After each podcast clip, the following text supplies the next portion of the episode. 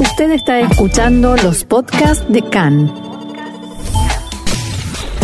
CAN, Radio Nacional de Israel. El rival del primer ministro Netanyahu en las primarias del Likud, Gideon Sar, inició su campaña y ya denuncia irregularidades. El ministro de Seguridad Pública exige al asesor letrado que le permita nombrar un nuevo jefe de policía, incluso en el gobierno de transición. La autoridad palestina asegura que la apertura de una oficina comercial de Brasil en Jerusalén es una victoria diplomática palestina ya que Brasil no trasladó su embajada.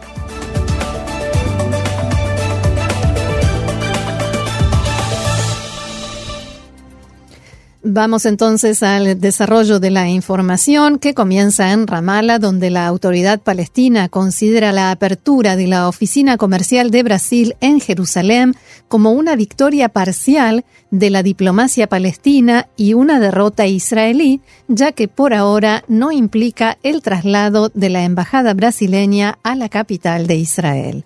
El ministro de Exteriores de la Autoridad Palestina, Riyad al-Maliki, dijo en una entrevista a la radio Col Palestine que los esfuerzos diplomáticos impidieron la apertura de la embajada. Al-Maliki añadió que el ministro de Exteriores de Irak mandó una carta en nombre de varios países de Medio Oriente a su homólogo brasileño urgiendo incluso que reconsideren la decisión de, de, abrir la oficina comercial inaugurada este domingo. Ayer, el primer ministro Benjamin Netanyahu conversó telefónicamente con el presidente Jair Bolsonaro, que le reiteró su compromiso de trasladar la Embajada de Brasil a Jerusalén. Recordemos que durante el acto de apertura de la delegación comercial, Netanyahu afirmó ante el hijo del presidente, Eduardo Bolsonaro, que la relación de Israel con Brasil tiene un enorme potencial. Y otro de los temas de los titulares, el competidor de Netanyahu de cara a las primarias internas del Likud, Gideon Sar, empezó ayer su campaña asegurando que Netanyahu no será capaz de formar gobierno ya que, como recordó recientemente, fracasó en dos ocasiones y en su criterio no lo logrará en una tercera. Saar empezó la campaña en la delegación local del partido en Yehuda después que su rival empezara la semana pasada a recorrer agrupaciones para recabar apoyos de la militancia. Saar dijo ante la audiencia que no hay nadie más en el partido que trabajó más que yo por el bien de Netanyahu y no me arrepiento, y tampoco lo escondí cuando él me persiguió.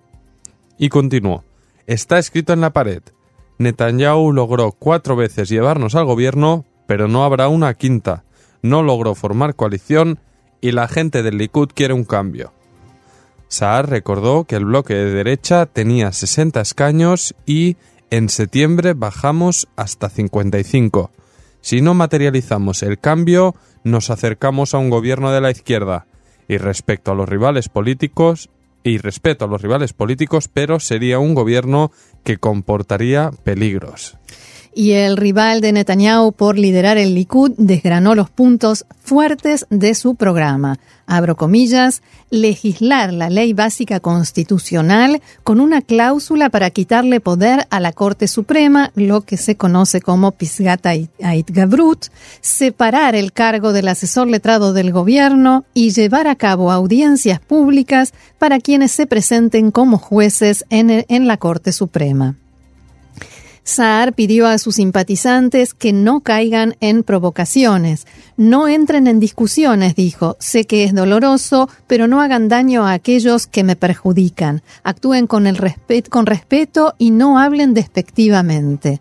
En línea con la actuación de Netanyahu en la ronda de septiembre, Saar pidió que se legalice la colocación de cámaras en puntos de votación árabes en las terceras elecciones y se está estudiando la medida en el Consejo Electoral del Likud.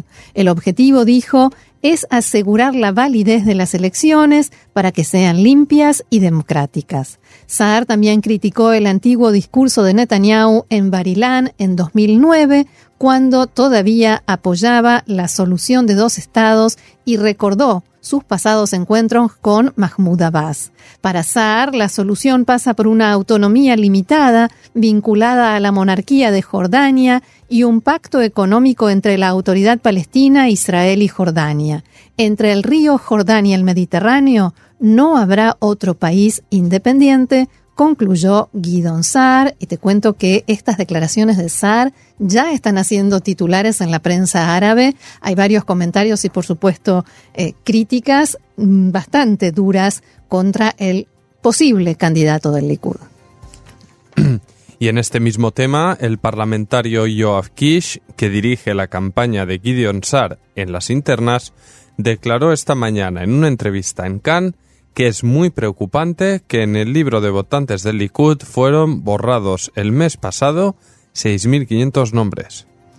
Kish dijo que espera que esto se haya hecho por error y en forma no intencional, y que el asunto será verificado por el Tribunal del Likud. Asimismo, Yoav Kish dijo que el principal motivo por el cual la candidatura de Sar comienza a fortalecerse dentro del Likud es el hecho de que en el partido comienzan a comprender que Netanyahu, con todo el amor y aprecio hacia él, no logrará formar gobierno tampoco después de estas terceras elecciones.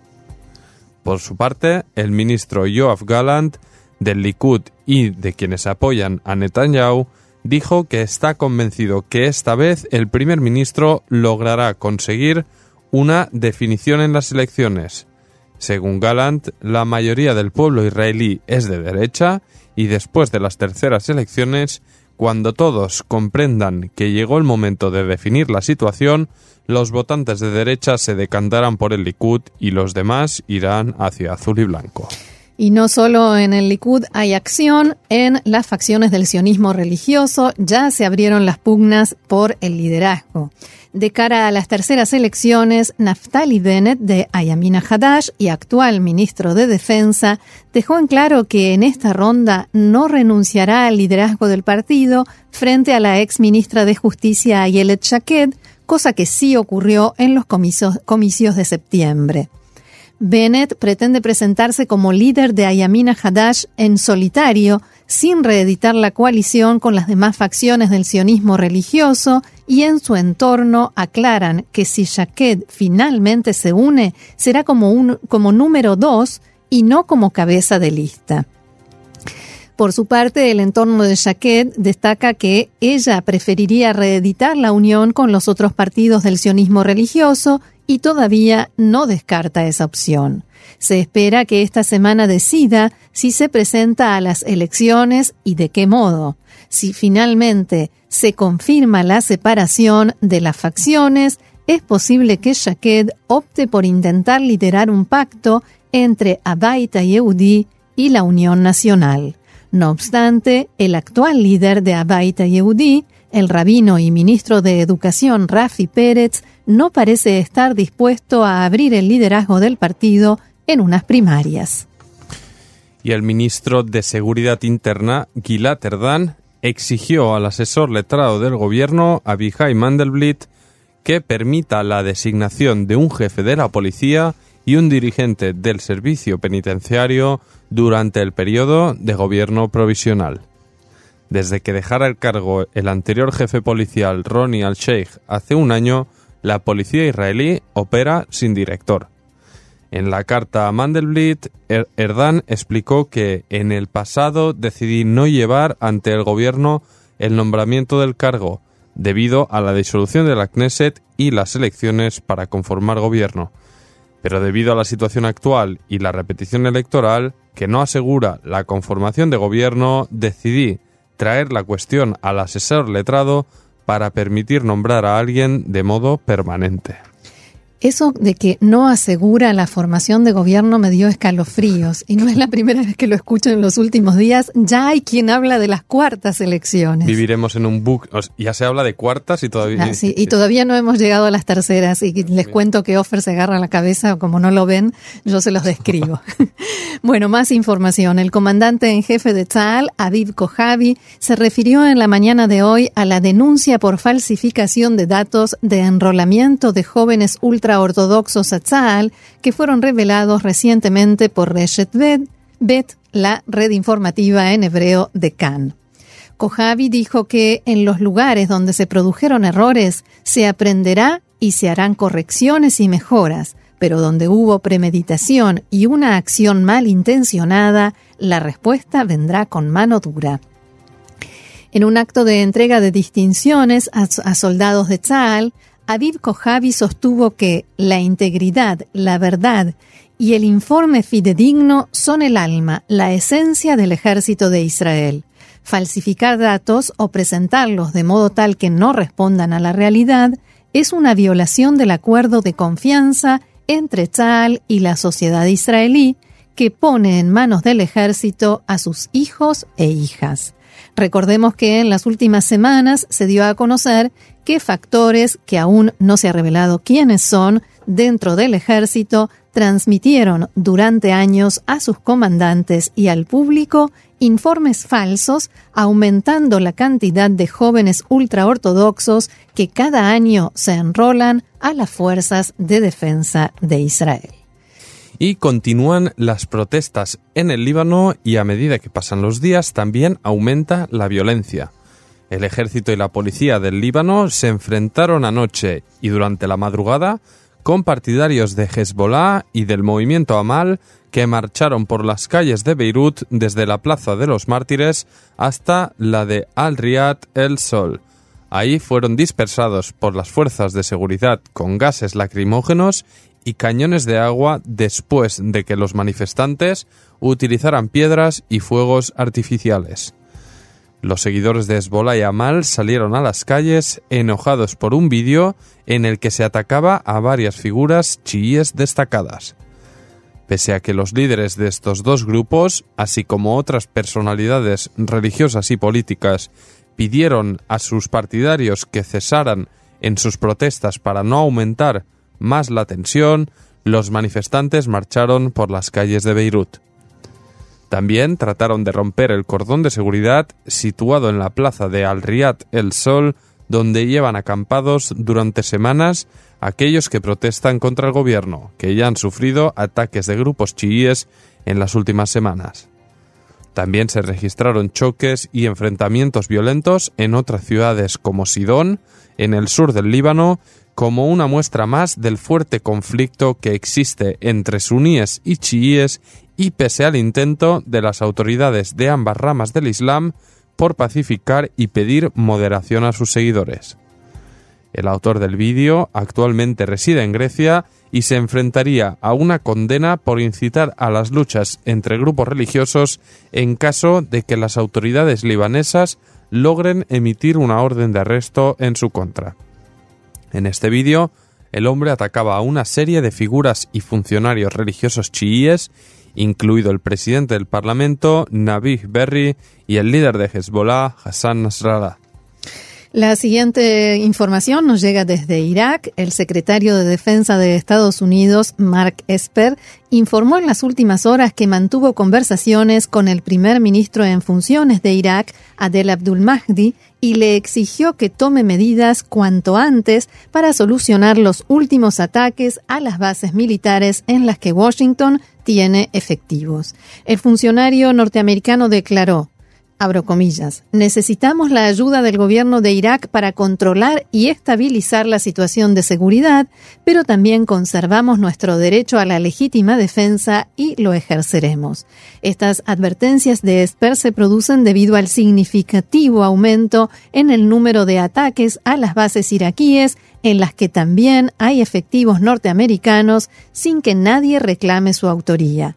Mi sospecha, dijo el jefe del Pentágono en, declaraciones a la prensa, sería que Irán está detrás de estos ataques, al igual que ellos están detrás de muchos comportamientos malignos en toda la región, pero es difícil de precisar. Y en este punto hay que recordar que en las manifestaciones que también se están produciendo y con muchísima violencia en Bagdad y en varias otras ciudades de Irak, muchos de los manifestantes reclaman que Irán deje de interferir en los asuntos internos del país y sobre todo que deje de traer sus conflictos externos a territorio iraquí porque las represalias eh, finalmente terminan eh, con los iraquíes pagando el precio de estas aventuras iraníes.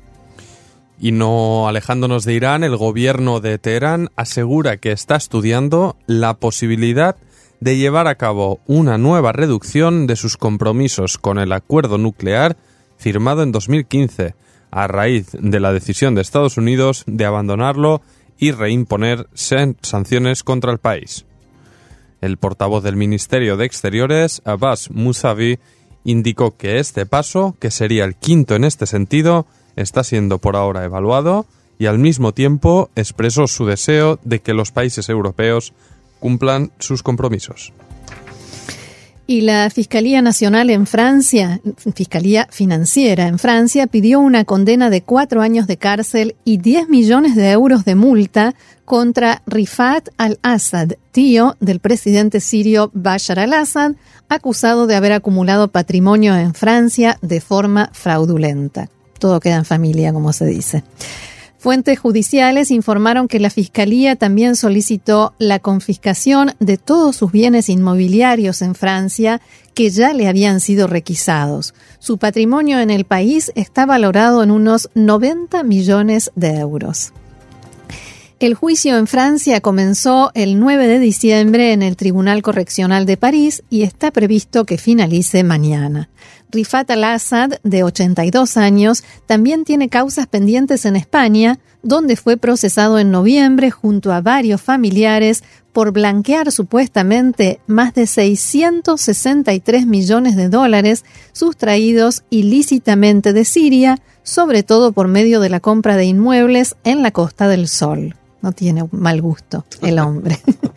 en Francia se lo acusa de haber amasado desde 1984 una fortuna tanto en este país como en Suiza, Luxemburgo, el Reino Unido, Gibraltar y otros lugares, gracias a diversas prácticas delictivas, en particular mediante malversación de fondos públicos y fraude fiscal.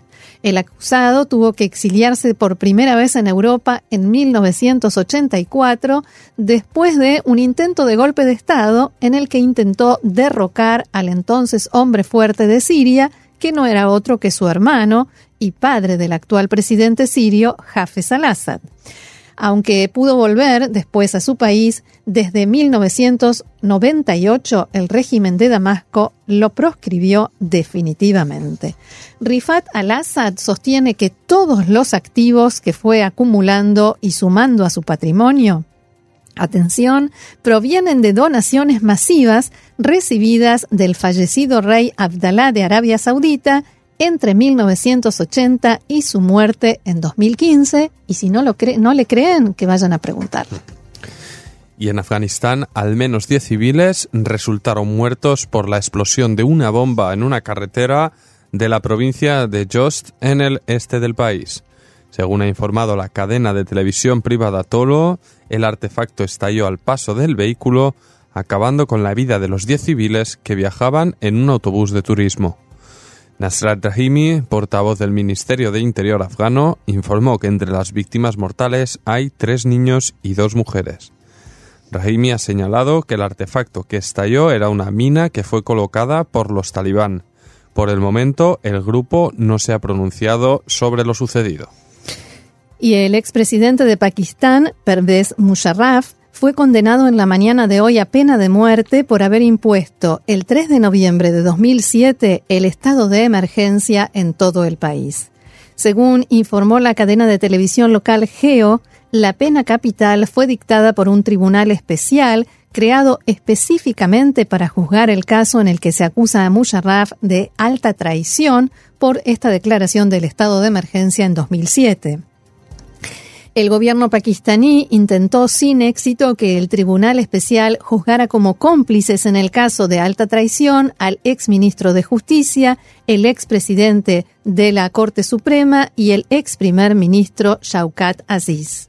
Antes de anunciar su fallo definitivo, el Tribunal Especial rechazó la solicitud del gobierno y le exigió justificar el fondo de su reclamación. Fuentes del gobierno confirmaron que Musharraf ha sido condenado por alta traición y por subvertir la Constitución. Este caso fue iniciado por decisión del anterior gobierno, liderado por el partido Liga Musulmana de Pakistán, Nawaz, que presentó una denuncia contra el general Musharraf por considerar que la declaración del estado de emergencia en noviembre de, 2007 fue una medida anticonstitucional. La, prestigiosa revista Forbes Travel eligió a Tel Aviv como uno de los 20 destinos más recomendables para pasear en 2020 y puso a la ciudad en el número 3 de la lista de los 20 sitios más interesantes. Según los autores de esta calificación, Tel Aviv fue elegida por la combinación de antiguo y moderno y que ofrece la ciudad entre sus doradas playas y los edificios Bauhaus, una corriente arquitectónica que celebra 100 años de vida. otros detalles que este informe destaca es el clima especial de Tel Aviv y la gastronomía. En esta misma lista de recomendaciones figuran también Tokio, Roma, Bangkok y Dubái.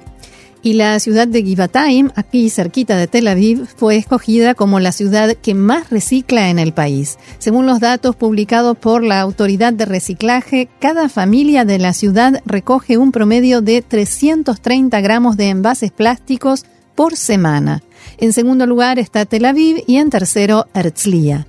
En un encuentro con el ganador del premio otorgado por la Autoridad de Reciclaje, el presidente Reuben Rivlin dijo que la crisis medioambiental es real, que atañe a los líderes de todo el mundo y a los ciudadanos.